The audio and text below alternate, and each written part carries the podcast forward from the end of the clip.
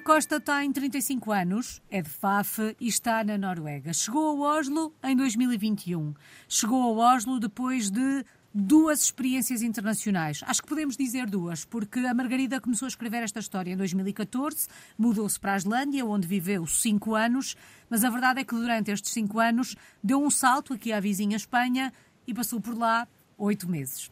Vamos recuar no tempo. Na verdade, 2014 foi há nove anos, quase uma década. Vamos saber como é que isto tudo começou. O que é que a faz na altura deixar Portugal e mudar-se para a Islândia? Olá, Alice, obrigado uh, uh, pelo convite para o podcast e uh, efetivamente é até um bocadinho assustador pensar que já lá vai uma década. Portanto, em 2013 uh, eu sou investigadora, ou, ou, era investigadora, tive três anos a trabalhar num laboratório no Porto, no CIMAR, e, e, tinha acabado um projeto, a bolsa tinha sido três anos e estava mais ou menos naquela altura de fazer o doutoramento. E eu acho que sair foi mais ou menos a combinação de dois fatores que é um, como investigadora, eh, nós acabamos sempre, portanto, somos o resultado eh, das experiências que vamos buscar a cada um dos laboratórios, eh, a cada um dos sítios diferentes que, que visitamos e, portanto, somos o somatório de tudo isso. Isso é que forma o nosso currículo e é que nos torna únicos e, e especiais. Por outro lado, estávamos a viver uma crise muito grande em Portugal, mesmo muito grande, e era efetivamente muito difícil uh, encontrar qualquer coisa na área científica e, portanto, acho que juntei ali um ao outro uh, e comecei à procura de, de, coisas para fora, não especificamente para a Islândia, mas depois de alguns meses a Islândia foi aquilo que me tocou na rifa. Bom, e há aqueles dois fatores um, de, que, de que falava. Juntava-se também a vontade de ter experiências internacionais ou isto nunca fez parte dos seus planos? Não sei se nunca fez parte dos meus planos. Eu acho que, assim, um, ser um sonho, acho que não era um sonho. Uh, porque acho que é muito diferente. Claro, gosto de viajar, sempre gostei de viajar e de conhecer sítios diferentes, mas efetivamente morar num sítio que não o nosso país é completamente diferente de visitar uh, esse sítio. Por outro lado, acho que como investigadora faz sempre parte dos nossos planos, por isso é sempre alguma coisa que uh, vai ter que fazer parte das nossas experiências. Uhum. Por isso é ali um bocadinho um, um balanço. Acho que não, não foi sempre um sonho, isso acho que não. Foi algo que aconteceu. Mas uh, passou a olhar para a experiência internacional com outros olhos durante aquela primeira experiência internacional na Islândia? Completamente, completamente. E acho que toda a gente, toda a gente devia passar por isso, porque porque nos abre muitos horizontes, porque nos faz ter contacto uh, com muitas realidades diferentes e que nos, um, que nos faz ter alguma noção do privilégio e de, de, que nos localiza na escala do privilégio, uh, acho eu, que nos faz olhar para realidades que são efetivamente muito uh, melhores do, do, que a nossa, de, ok, um, este grupo de pessoas efetivamente tem, teve outras condi condições que eu não tive, né? e que eu tive que lutar muito mais para chegar aí, mas da mesma forma olhar para outros grupos, para outros grupos uh, uh, e pensar que efetivamente somos muito privilegiados e, uh, e temos muito mais a nível básico do que outras pessoas que têm que,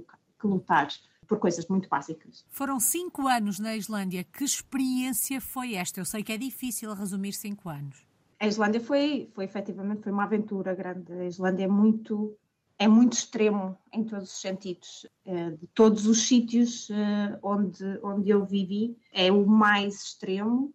É lindíssimo, tem paisagens lindíssimas. É, é, em cinco anos continuava a viajar pela ilha e a maravilhar-me de cada, de cada vez que saía da cidade.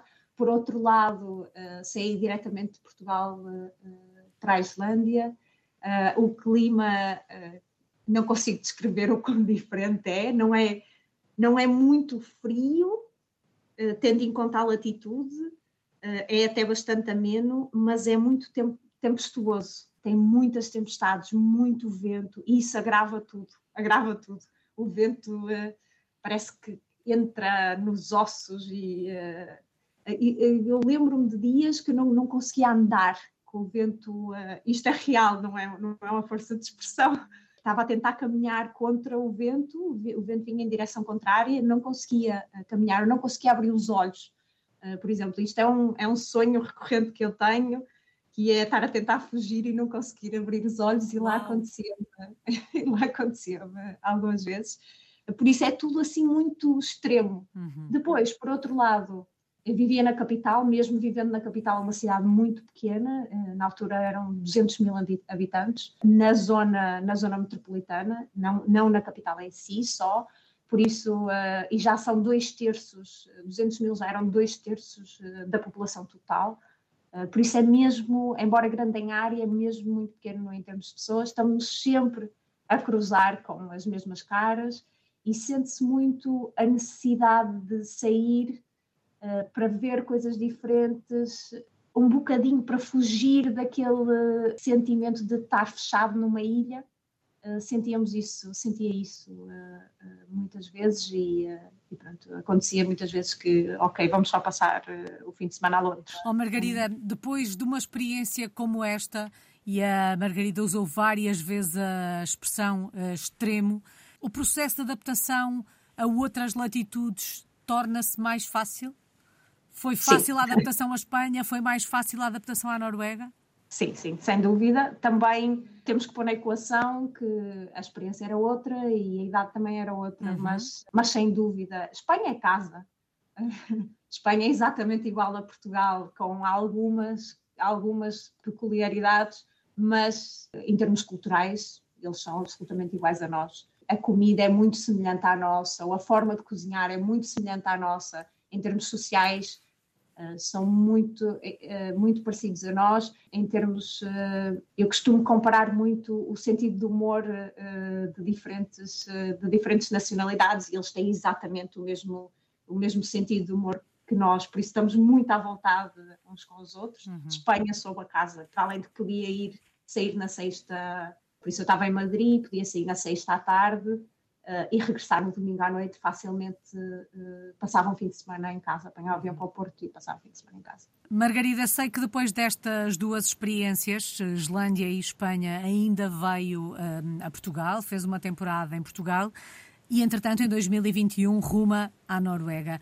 O que é que provoca esta, esta mudança? Sim, tive dois anos, também não, não estava em casa, estava em Leiria, estava um bocadinho deslocada e uh, tive dois anos a trabalhar aí, efetivamente, acho que são, é uma combinação de fatores também que, que nos faz tomar essa decisão. Portanto, o meu namorado mudou-se comigo uh, para Portugal na altura, ele é espanhol e é efetivamente difícil ser estrangeiro em Portugal. Era muito difícil para ele arranjar trabalho, todos os trabalhos uh, que arranjava ele era sobrequalificado mesmo falando português e, e mesmo tentando se integrar. Para além disso, entrou a pandemia. Eu acho que a pandemia eh, foi chave uhum. aqui uh, no processo de nós estávamos os dois deslocados, não é? porque em Leiria, mesmo assim, eu estava a uma distância bastante grande de, de casa e a pandemia foi chave e foi, foi relativamente difícil uh, uh, adaptarmos-nos e depois eh, o nosso, a nossa forma, culturalmente, uh, o valor que, que, nós damos ao trabalho uh, começou, a, começou a pesar um bocadinho e em casa nós começamos a, a falar. Primeiro foi só uma ideia, depois começamos a, ah, e se acontecesse de, de nós começarmos a tentar sair outra vez para o norte e efetivamente há um dia em que eu cheguei a casa depois de um dia de trabalho muito difícil e concorri a uma posição, já tinha visto uma posição aberta aqui no, no Instituto onde estou agora, concorri à posição e três meses depois eh, e três entrevistas depois eh, fiquei com a posição e mudamos. Já vamos assentar a Reais aí uh, em Oslo, aí na Noruega, onde está, e já uhum. percebemos que não está sozinha, mas a Margarida dizia há pouco, é difícil ser estrangeiro em Portugal. Muitas vezes das conversas que vou tendo convosco, e das histórias que vou ouvindo, às vezes ficamos quase sempre com aquela ideia de que nós aqui recebemos muito bem, por isso é que é tão difícil para os portugueses se adaptarem uh, a ambientes onde socialmente as pessoas não são tão expansivas como nós. Nem sempre é assim, pois não? Tendo em conta esta história do namorado. Não, não, não é sempre assim. Eu também, também estou a generalizar, obviamente baseado uh, uh, na nossa experiência. Uhum e efetivamente eu, eu estou de acordo com a expressão de que nós recebemos muito bem, muito bem. nós efetivamente uh, recebemos muito bem e eu levo muita gente a casa, muita gente daqui e das outras experiências que tive fora que visitaram, que me visitaram aí, toda a gente é dessa opinião. Agora, eu acho uh, realmente que, que, é difícil, tendo em conta a nossa experiência, é realmente difícil ser estrangeiro, uh, viver em Portugal como estrangeiro e tendo que começar essa vida, essa vida do zero. E, efetivamente, o meu namorado teve algumas uh, situações mais difíceis em, termos, em termos de trabalho, uhum. não em termos sociais e em termos de amizades. Eh, porque essas também a gente escolhe, não é? Uhum. Mas em termos de trabalho foi, foi realmente complicado para ele. E isso foi um grande, foi um grande uh, motor para nós sair. Bom, e rumaram à Noruega, onde chegaram em 2021. Que memórias guarda, Margarida, do primeiro encontro com a Noruega? Não muitas, porque eu não estava vacinada ainda estávamos em pandemia. Eu fui contratada, aliás, eu fui contratada e a fronteira estava fechada. Eu vim com o contrato, o Fernando não. A fronteira estava fechada, tivemos que esperar dois meses até a fronteira abrir e viemos para cá. Como eu não tinha vacina ainda, tive que ficar em quarentena duas semanas. Uhum. Por isso, eh, nós lembro-me de estarmos eh, no avião a, a, falar, eh, e é uma coisa que nós sempre, sempre que viajamos agora e sempre que regressamos, temos sempre esta conversa. Lembras-te da primeira vez que, que nós viemos e estávamos a olhar para a cidade, a, a, o avião a, passar por cima da cidade, e nós, olha, vai ser tão bom, olha a montanha aqui, olha o fiord, mas depois tive efetivamente duas semanas encerrada em casa e era ele que vinha trazendo comida e notícias lá de fora. Margarida, como é que foi a adaptação à Noruega? Algum aspecto que a tenha surpreendido? Acredito que depois da experiência da Islândia, eh, e até já abordamos isso, eh, não tenha sido difícil a adaptação à Noruega. Mas alguma surpresa? Não, efetivamente difícil eh, não foi, não foi nada. Há algumas surpresas. Oslo é uma cidade extremamente internacional, são 50% imigrantes, é um número muito grande e como estrangeira, obviamente que isto nos faz sentir muito confortáveis. É mesmo muito confortável uh, andar na rua e simplesmente viver, porque é fácil encontrar comida de todos os sítios, até termossos consigo encontrar com facilidade aqui. Por uhum. isso não posso não, não posso queixar uh, e é, é extremamente não é extremamente fácil, mas é, é fácil. Depois, claro, há, pequenas coisas, há pequenas coisas que é sempre mais difícil, uh, sei lá, as horas das refeições, por exemplo, uh, não consigo almoçar às 11h30. não consigo jantar às 6 da tarde, não, não consigo. Uh, e isso acho que vai, vai levar tempo, se calhar, sei lá, se tivermos crianças, se calhar é uma coisa que Vai ter que ajustar, porque depois há uma outra exatamente. dinâmica que tem que ser criada. Exatamente, exatamente. Mas por enquanto continuamos a manter, uh, continuo a manter as horas uh, das refeições. Sim, no geral acho que foi relativamente fácil, mas há assim algumas peculiaridades. Há outra coisa interessante é os noruegueses comem imensa pizza congelada. e qualquer coisa, qual, qualquer uh, ajuntamento que se faça, eles querem levar pizza congelada para comer. Tem uma marca própria que é grandiosa e adoram pizza grandiosa. Inclusive, o ano passado na, eh, passámos a, a, passagem de ano aqui com os amigos uh, e em casa de uns noruegueses e ele queria comer pizza grandiosa como refeição da passagem de ano, nós não deixamos. Uau. Obviamente que não. Margarida, como é que são os noruegueses? De uma forma geral, claro que estou a generalizar, uhum. são muito estruturados, muito, muito, muito estruturados. Uh, e acho que isso reflete completamente, uh, ou uma coisa reflete a outra, não sei o quê, mas a, a forma como a sociedade funciona é tudo muito estruturado uh, e o norueguês comum é uma pessoa com muito tempo, acho eu, tem muito tempo para fazer as coisas. Uh, uh, tudo leva o seu tempo, uh, nunca estão apressados, porque as coisas estão tão bem, os sistemas estão tão bem estruturados que eles podem se dar ao luxo. acho que isto é muito interpretação minha já, mas acho que eles se podem dar ao luxo de fazer as coisas com calma.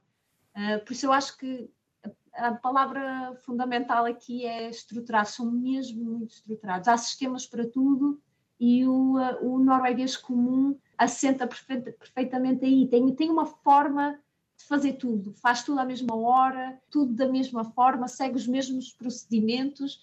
E, às vezes, alterar esses procedimentos sim é um problema. Porque depois não tem aquela capacidade que dizem que nós temos, que é de nos desenrascarmos quando surge um imprevisto. Sim, é nisso nós somos muito bons, uh, no desenrascar acho eu. Mesmo muito bons. E às vezes é um bocadinho difícil e, e uh, eu trabalho no centro de investigação, por exemplo, e o, o desenrascar-se é, um, é, uma característica uh, chave. Às vezes as coisas não funcionam assim, a gente vai e tenta de outra forma, ou imagina como uma grande parte das experiências que se faz são falhadas, não é? E é assim uhum. que a gente chega, é assim que se chega a um, a um sucesso. E é preciso ter algum, alguma flexibilidade de pensamento e de ação para tentar uh, remediar e, e, e, fazendo de outra forma. E tem, temos que ser um, um, bocadinho flexíveis e eu acho que isso nos confere alguma vantagem uh, relativamente a eles. Uhum. Uh, mas pronto, estou a dar um exemplo muito específico. Uhum. Claro. Margarida, a determinada altura dizia eu era investigadora, mas acabou de dizer que trabalha num centro de investigação. Continua a fazer investigação, é investigadora, não é? Que projeto tem em mãos? O que é que está aí a fazer? Isto é uma crise, é uma crise que eu estou a passar de momento, uma crise profissional. Uh, não, eu uh, eu sou investigadora. Eu, quando vim, eh, fui contratada como investigadora, eh, entretanto, agora estou a liderar uh, o grupo de investigação no qual era uhum. investigadora. Portanto, eu continuo a ser investigadora no sentido que eu continuo a descobrir uh, coisas, mas faço maioritariamente gestão de pessoas e de investigação e de projetos neste momento não vou ao laboratório. E ele perguntar se está realizada profissionalmente, mas já percebi que está numa fase de busca por essa realização, até para aceitar um percurso que deve ser normal também nesta carreira de investigador. Uh, não, não, muito pelo contrário, estou muito realizada, uhum. estou mesmo muito realizada. Acho, acho até que, e isto choca um bocadinho os meus colegas investigadores, acho que sou melhor a gerir projetos e a gerir pessoas do que era investigadora por outro lado, gosto de me definir como investigadora, porque continuo à procura de respostas eh, para questões e, e, isso faz parte do meu dia a dia e é isso que me custa. Eu não, não gosto de não me definir como investigadora. Uma vez investigadora, investigadora toda a vida, é certamente. Se fôssemos visitar, Margarida, que locais de Oslo tínhamos, tínhamos que conhecer? Então, Oslo é uma cidade muito verde, Uh, é muito bonito. Se calhar o primeiro sítio onde íamos era ali às montanhas. Uh, estou a dizer ali porque estou a, uh, consigo ver aqui do meu Eu consegui perceber que estava a espreitar as montanhas enquanto respondia. Sim, sim, consigo ver aqui do meu escritório e podemos subir até lá. Tem uma pista olímpica de salto de ski, não sei se isto diz assim, uh, ski jump. Uhum. Tem uma pista que se consegue ver uh, de muitos pontos da cidade, fica lá em cima e é efetivamente muito bonito, pode-se ir até lá de, de, metro e a visão que se tem cá para baixo para, para a cidade é muito interessante, porque embora uh, Oslo uh, uh, seja uma capital e seja uma cidade muito grande, é muito verde. E então a sensação que se tem é ver-se o fjord, que é lindíssimo, lá embaixo, e tem-se a sensação que as casas estão um bocadinho dispersas pela massa verde ao longo da cidade. Parece que se vê mais verde do Tá, parece uhum. não, vê-se mais verde uh, do que casas, por isso eu gosto sempre de levar as pessoas lá em cima, que é muito bonito, e depois vê-se o fiord lá embaixo, tudo muito bonito. Outra coisa são as ilhas, portanto, portanto o fiord tem várias, uh, tem várias ilhas e uma península bastante grande, são todas uh, habitadas e tem ferries que saem da cidade, porque há muita gente que vive nas ilhas e na península, e essas ilhitas pequeninas, a península, vão tendo praias muito bonitas e muito interessantes. E no verão é muito bom apanhar o ferry e ir até lá, até lá apanhar um bocadinho de sol, mergulhar. Por isso acho, uh, acho que íamos eh, passear até lá. E há outra coisa fundamental onde eu gosto de levar toda a gente, que é a sauna. Uh, a sauna é bom de verão, de verão, e de inverno e é uma experiência uh, só por si. Podemos ou não mergulhar no fiord a seguir depois de estarmos na sauna. Isso é, isso é só para os mais corajosos, não é? O mergulho. não, é, é, não é, no verão é, é bastante, a temperatura é bastante melhor do que mergulhar na Póvoa do Barzinho, mas, mas e estou a ser, estou a ser muito honesta. Bom, tendo em conta que eu sou das Caxinas, percebo perfeitamente aquilo que quer dizer quanto à temperatura da água. Margarida, quando olha para o futuro, Oslo vai ser a sua casa durante alguns anos? Por agora, sim. Não faço muitos planos a, a longo prazo, porque também quando, quando voltei para Portugal achei que era muito mais do, definitivo do que foi. Uh, por isso, uh, nós agora estamos muito bem aqui. Eu gosto muito do meu, uh, do meu trabalho, gosto mesmo muito do sítio onde estou. Gostamos muito de Oslo. Compramos uma casa agora, um apartamento. Uhum. Portanto, sim, acho que vamos ficar por aqui durante algum tempo, mas também não faço, não faço planos a muito longo prazo. Por agora, sim. Aprendizagens. O que é que se aprende com experiências como as que tem tido? Aprende-se aprende-se a ser eh, tolerante e flexível, acho eu, a outras a outras realidades, a outras culturas. Não consigo, eh, não consigo contar, não consigo descrever o número de pessoas e de nacionalidades diferentes e de amigos de sítios diferentes eh, que tenho, e todos eles são especiais de alguma forma, e isso ensina-nos muito a respeitar as culturas e a ser tolerante a essas diferenças. Por outro lado, acho que dentro do mesmo saco gostava de incluir a intolerância a quem não tolera essas diferenças. Portanto, não sei se isto faz sentido, mas qualquer comentário ou qualquer estereótipo é-me sempre de alguma forma pessoal e uh, sinto que me vou tornando mais intolerante. Tenho alguma dificuldade em deixar passar um estereótipo. Saudades de Portugal. O que é que sente mais falta do nosso país? Há muita coisa. Uh, obviamente não posso uh, nem falar da família e dos amigos que, que estão no topo da lista, não é? Uhum. Embora consiga ir a Portugal muitas vezes, embora fale com eles muitas vezes e faça videochamadas a, a todo o tempo, a toda a hora, claro que eles estão no topo da lista. Claro que tenho muitas saudades da nossa comida, não, não é incomparável a nossa, a nossa gastronomia, tenho saudades de tudo, de Embora aqui tenha muito bacalhau também, uhum. Mas tenho muitas saudades de, sei, um arroz de cabidela de vez em quando, arroz de cabidela da minha tia, ou um frango assado, essas com frango churrasco. Uhum. Uh, tenho muita saudade disso. Sinto muita falta, às vezes, da nossa cultura de esplanada, de acabou o dia, ok, acabou o dia, o que é que vais fazer? Queres ir ali tomar um café? Olha, vamos conversar um bocadinho, vamos até lá embaixo, conversamos um bocadinho, uh, bebemos uma cerveja.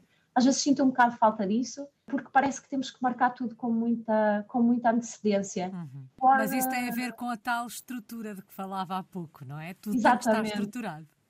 Exatamente, exatamente. E às vezes sinto um bocadinho falta dessa uh, flexibilidade de, uhum. oh, vamos só ali.